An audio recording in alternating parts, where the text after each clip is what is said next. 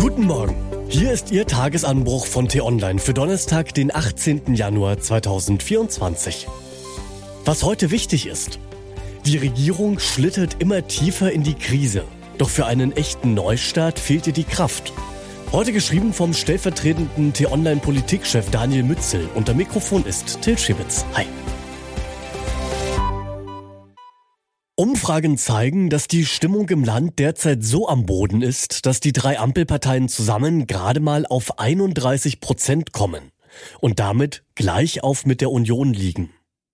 Schaut man sich die einzelnen Werte der drei Koalitionspartner an, dann nehmen sie sich auch da wenig.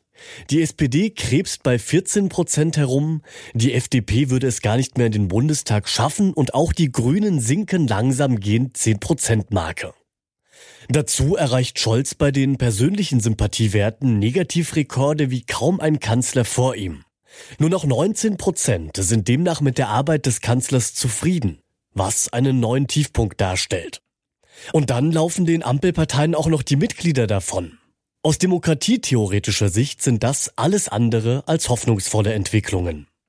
Gefallen finden sie hingegen bei den Demokratiefeinden in diesem Land die gerade vor Kraft kaum laufen können und bei den Ostwahlen im Herbst eine politische Schockwelle durchs Land senden könnten. Sowohl in Brandenburg als auch in Sachsen und Thüringen ist die AfD in den Umfragen derzeit stärkste Kraft. In allen drei Bundesländern droht damit ein politisches Szenario, das sich bisher noch keiner ausmalen kann. Schon allein vor diesem Hintergrund wäre es nicht schlecht, wenn wir eine funktionsfähige Regierung hätten. Doch die Ampel ist dermaßen mit sich selbst beschäftigt, dass sie nicht in der Lage scheint, die Gesellschaft für den drohenden politischen Erdrutsch zu wappnen. Inzwischen ließen sich die Dauermisere der Regierung und die wachsende Wut in der Bevölkerung wohl nur noch mit einem echten Neustart entschärfen. Ein neuer Koalitionsvertrag, eine Ruckrede des Kanzlers, eine gemeinsame Vision von Fortschritt und Zukunft, die das Wohl dieser Republik in den Vordergrund stellt und nicht irgendwelche Parteiinteressen. Doch das wird wohl kaum passieren. In der Realität nähert sich die Ampel nämlich dem Ende ihrer Kräfte. Man findet nicht mehr näher zusammen, das wissen die Beteiligten auch. Große Vorhaben sind von dieser Regierung deswegen kaum mehr zu erwarten. Dabei ist es ja nicht so, dass alle Regierungsmitglieder per se unfähig sind oder in böser Absicht scheitern. In der Binnenlogik jeder Partei handeln die Akteure sogar einigermaßen rational und der jeweiligen Wählerschaft verpflichtet. Dazu hätte die Ausgangslage der Ampel auch kaum schwieriger sein können. Doch solche mildernden Umstände reichen einfach nicht mehr aus. Es scheint nichts mehr zu geben, was diese Regierung im Innersten zusammenhält. Die einstige Fortschrittskoalition befindet sich im fortschreitenden Verfall. Ihr einziges Ziel scheint nur noch darin zu bestehen, die Reihen so lange zu halten, bis es wirklich nicht mehr geht. Der drohende politische Fallout nach den Landtagswahlen im Herbst könnte so ein Anlass sein. Was heute wichtig ist, kommt jetzt die große Bereinigung. Der Haushaltsausschuss im Bundestag steht vor einer großen Aufgabe. Er soll am heutigen Donnerstag den Haushalt für das laufende Jahr final beraten und beschließen.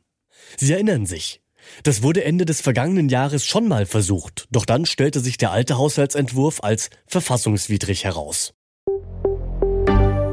Abschiebeoffensive.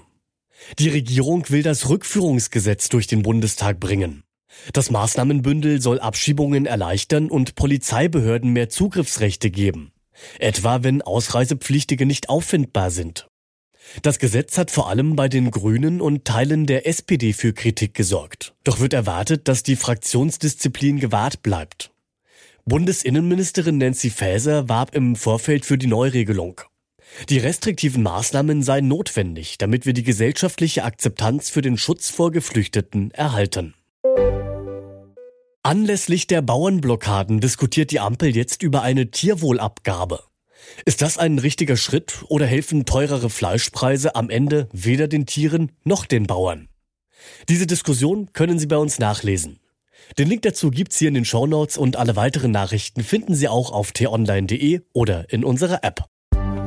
Das war der T-Online Tagesanbruch, produziert vom Podcast Radio Detektor FM. Immer um kurz nach sechs am Morgen, zum Start in den Tag. Abonnieren Sie den Tagesanbruch doch am besten, denn dann verpassen Sie keine Folge mehr. Danke fürs Zuhören. Ciao.